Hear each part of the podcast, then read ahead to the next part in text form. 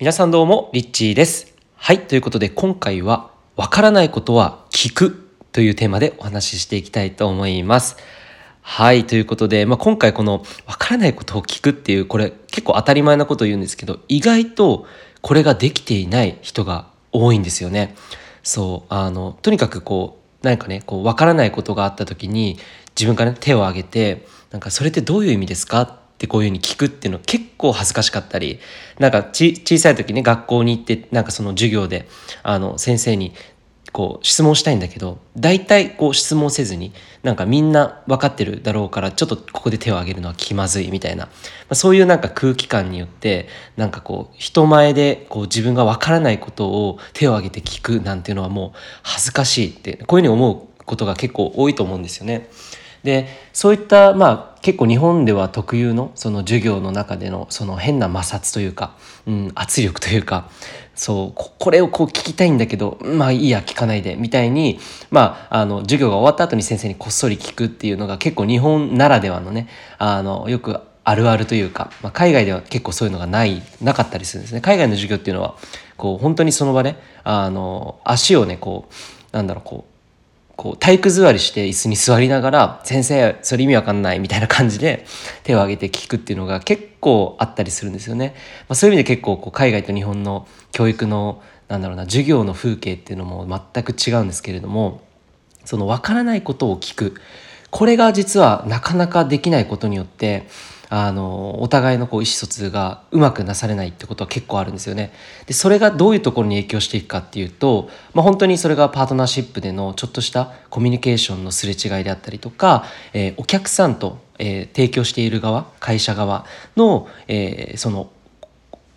なんて言うんだろうこうちょっとしたこうすれ違いでここのコミュニケーションがものすごく大事でちょっとでもわからないことがあったら必ず、聞くっていうの。これを徹底するとですねもうミスは起きないですしそこから発生するいろいろな問題っていうもの起きないんですよね。だからこの聞かないことによって起きるリスクの方がそのめちゃくちゃ大きいわけですよね。で聞かないことによって起きるリスクっていうのはたった1回だけじゃなくてその1個のリスクっていうのが他のものにも大きく影響していったりとかしてあの、まあ、仕事のね例えばそれでお客さんとの関係性がこじれてしまったりとか、えー、そこからなんかこう悪評が立ってなんかあのあそこの例えば評判がね落ちてしまったりとか、まあ、そういうふうにして結構ちっちゃなことによる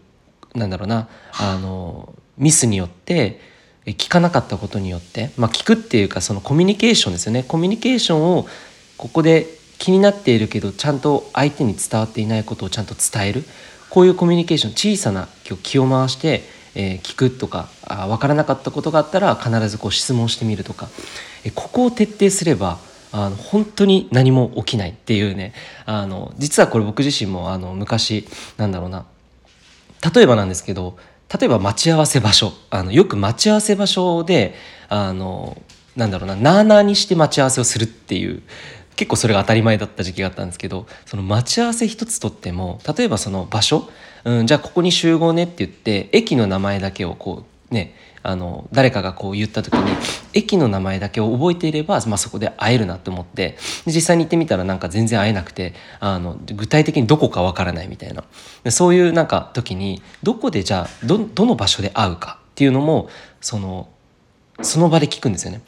じゃああの例えば駅降りたところのあの目の前にある大きな銅像の前に立って待ってよとかって言ってそういうふうに具体的に詳細を詰めていくっていうのはすごく大事でほとんどの多くの人っていうのはこの具体的な詳細なにわたってこうやり取りをせずにあのそこがなんとなくふわっとしてなんかこう満足しちゃってそこでこう実際にこう待ち合わせしているのに会えないとか そうそこで時間が結構なくなってしまったりとかっていうのがあったりするんですよね。でそれがただ待ち合わせだけではなくて普通の日常のコミュニケーションの中でも結構起きたりするんですよ。なので、えっと、聞くっていうのこの聞くっていう姿勢って結構大事で聞くっていうのは話を聞くとかじゃなくて分からなかったらその場で手を挙げて聞くその場で LINE で、えー、え「これどういうこと?」って聞いてみたりとかちょっとでもなんかこう理解ができていないっていう自分に気づいたら理解できるまで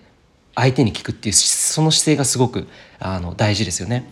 でこれ結構恥ずかしいと思うんですよなんか「え分かってないの?」って「えあんだけ説明したじゃん」って怒られるかもしれないそうだから聞くのって結構怖いと思うんですよ、うん、でもそこをあえてこうテクニックコミュニケーションのテクニックとしてのヒントとしては、まあ、僕自身がやってるのはごめんね何回も聞いて申し訳ないんだけどこれってこういう認識で合っている？っていうふうにこうあえて先にねこれ何回も聞くことに対してあの失礼かもしれないんだけどごめんねちょっとまだ理解できていない教えてみたいな感じで 言うと相手は必ず教えてくれます。そうやって自分がわからない部分をちゃんと理解していくことによって絶対にそのすれ違いだったりとかあの間違いっていうのが発生したりしないんですよね。そう。だからそこのしっかりこう自分で把握しておくこと自分がわからない部分をしっかりと理解しておくことっていうのは、えー、本当にすごくえー、その後にね大きな問題が発生しないためにもあ後からの大きなリスクをね抱えないためにも聞くっていうのはすごく大事で、えー、誰にでもできるけど意外とこれをやらないことで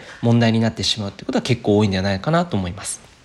なので、えー、まずね分からなかった瞬間に聞くっていうこの聞くことは恥ずかしくないっていうことですよね。日本では聞くことがちょっとこう手を挙げる。なんかみんなからジロジロ見られてあいつ分かってねえんじゃないかとかって言ってちょっとねあの恥ずかしい思いをした経験があった方もいると思うんですけどでも海外とかだと本当にわからないことっていうのはその場で聞いたりするんですよね。うん、なんか道とか海外の人とかって結構バンバン聞いたりするんですよ。これどう打ったらいいのかわかんないんだけどみたいな。そういうなんか恥ずかしさ、羞恥心っていうものを超えた、えー、なんだろうな、こうごくごく本当にわからないことをただ質問するってことは恥ずかしくないっていう認識で、えー、とにかく理解できるまで自分が納得するまで聞くっていうのはすごく、えー、大事なことなんではないでしょうか。ということでいつも聞いてくださりありがとうございます。リッチーでした。